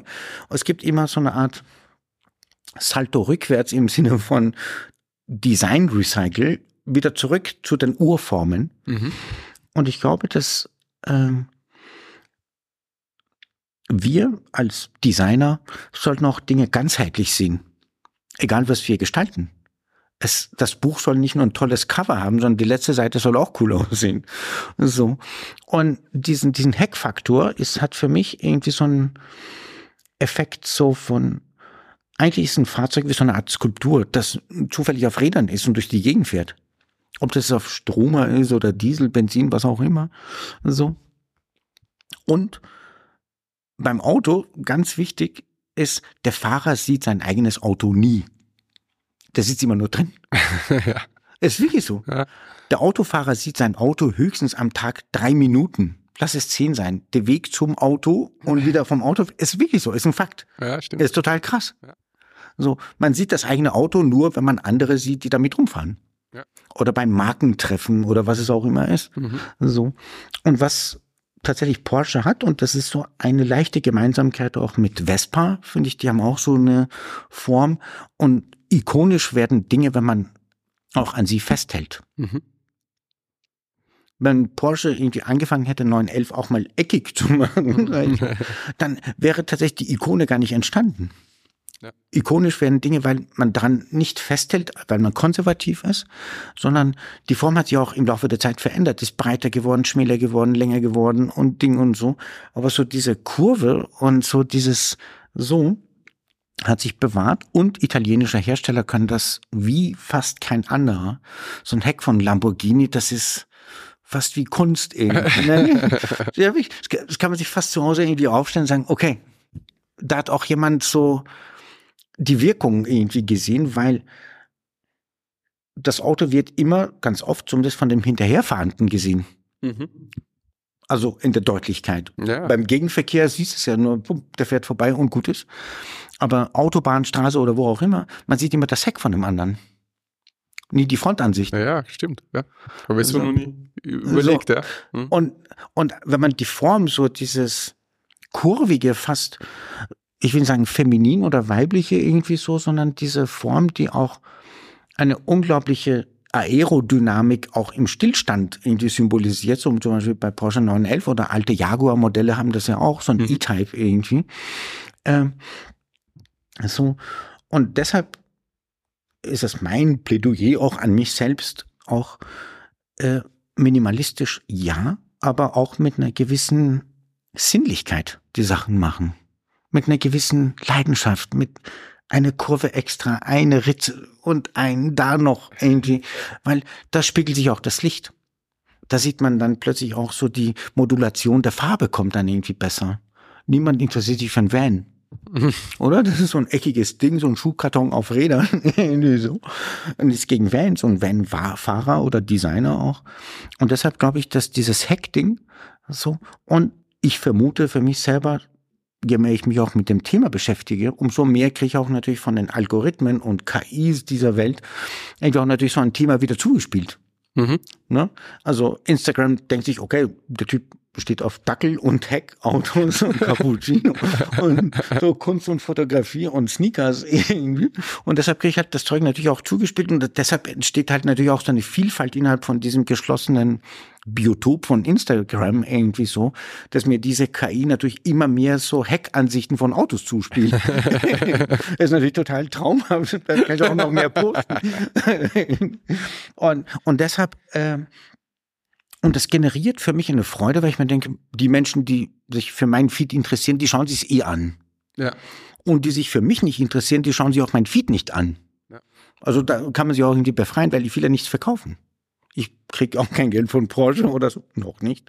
Ja, wird jetzt noch der ja, so. Naja, aber was ich daraus ziehe, und das ist einfach schon, äh, was ich mag und auch an, an, unseren Gesprächen mag, ist, du, du zerlegst Dinge in äh, Worte, ganz gern in, in die einzelnen Bestandteile, aber du machst dann auch wieder was Neues draus. Und äh, für mich wenn ich jetzt das Thema Autohack, also das ist ja im Prinzip nichts anderes als eine, als eine Analogie auf das Ganze. Ja. Genau. Ähm, wenn ich mir jetzt unsere Agentur anschaue, ja. Beispiel, wenn man mhm. jetzt auf das zurückkommt, ähm, es reicht nicht, wenn wir nach außen jetzt schön tun oder einen Award nach den anderen abräumen, wenn die Leute da jetzt nicht zufrieden sind oder wenn wir unsere Exakt. Philosophie zwar nach außen ähm, predigen, äh, auch jetzt im Podcast immer wieder, mhm. aber es dann nicht leben oder beim Kunden nicht so ankommt, dann bringt das nichts. Also das ganzheitliche Denken, auch dieser ähm, was ich sehr faszinierend immer an dir finde, ist dieses, ja, die, die, die Leidenschaft, die du dann sagst, die da mit reingehört, auch dieses, äh, auch die,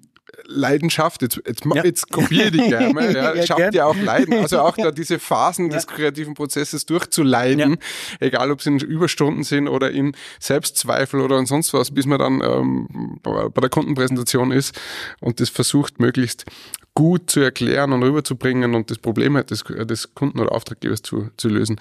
Und darum geben wir diese Gespräche halt immer recht viel. Und wir Mir sind, auch. Wir sind jetzt ähm, schon fast bei eineinhalb Stunden, darum, oh äh, drum, drum werde ich das jetzt da auch äh, äh, auf, die, auf die Zielgerade bringen. Sehr gerne.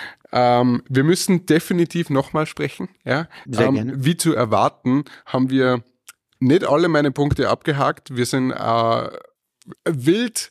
Äh, das war meine Creative Taktik. wild durch die Themen gesprungen, aber ich denke und hoffe, dass es für unsere Zuhörer und Zuhörerinnen genauso äh, spannend, witzig, informativ und inspirativ ja, war, wie für mich wieder. Dankeschön. Danke, dass du die Zeit genommen sehr, hast. Sehr, sehr gerne. Und ist mir eine Freude. Folge, Immer wieder gerne. Folge auch, Einladung wird definitiv folgen. Ähm, wir müssen über das Thema Kreativität reden. Wir müssen über das Thema äh, Fußball reden. Gerne. ja. Und ähm, ja, gibt's abschließend, möchtest du nur irgendwas, selbst nur einen Satz loswerden an, an, an mich oder an die Zuhörer äh, und Zuhörerinnen? Also an euch mit der Agentur wünsche ich alles Glück, alles coolsten Kunden des Planeten, irgendwie so, weil ich glaube, dass Agenturen bekommen die Kunden, die sie verdienen. Mhm, ja. So.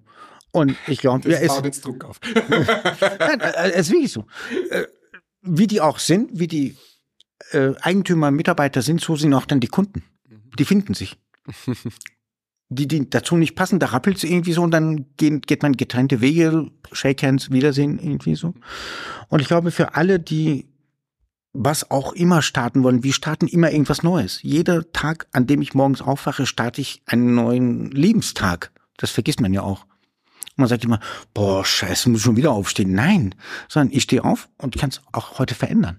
Deshalb denkt immer daran, jeder Tag ist ein Neuanfang und geht immer euren Weg, egal wie der ist. Es ist nur euer Weg. Vielen Dank. Danke, lieber Roman. Bis zum nächsten Mal.